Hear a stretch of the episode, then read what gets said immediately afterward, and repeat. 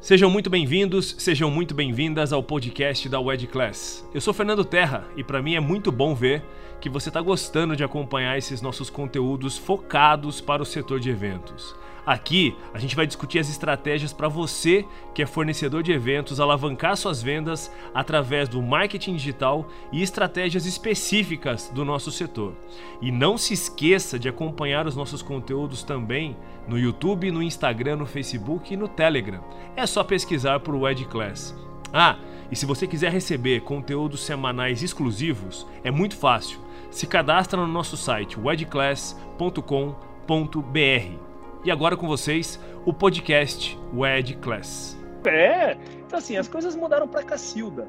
Então o primeiro passo é você definir o público que você quer atingir e começar a construir um conteúdo que de fato comunique com ele. Ô Patrícia, não tem nada de complexo nisso. Você fala bem, você se coloca bem no vídeo, começa a fazer vídeo, começa a fazer reels, começa a fazer live. Ai, Fernando, mas são poucas curtidas e poucos seguidores. Olha, você passou 17 anos fazendo um trabalho na sua vida. Não adianta você fazer 17 dias de Instagram e achar que vai ser milagroso. Sim, é um trabalho de formiguinha.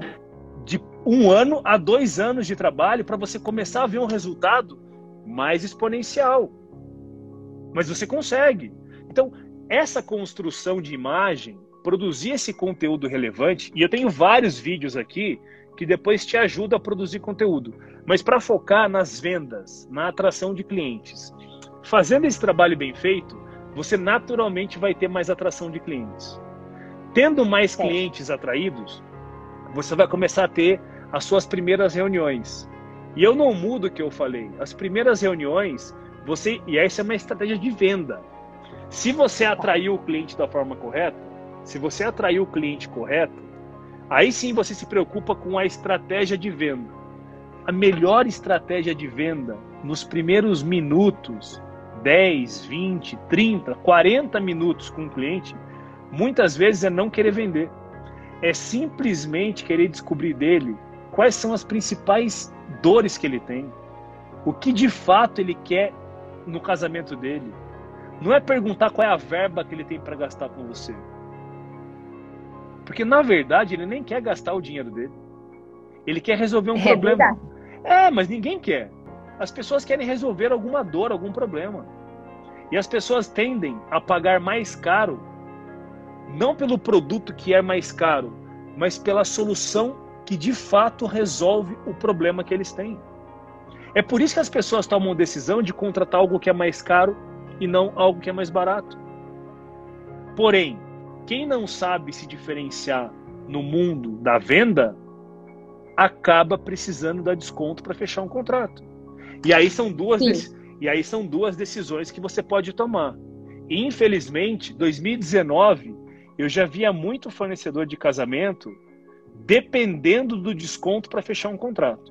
Muitos. E o desconto, ele tem um ponto muito estranho na vida das pessoas.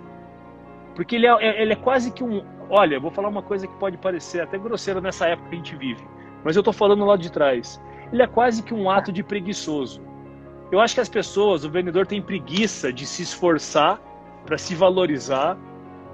É, não é fácil, é um ato de coragem, porque o desconto facilita o fechamento de contrato e você corre menos risco, entre aspas, de perder um contrato então você abaixa completamente o seu lucro para garantir aquela venda. Então é um trabalho que não é muito, é, na minha opinião, bonito, não, não é algo legal de se fazer.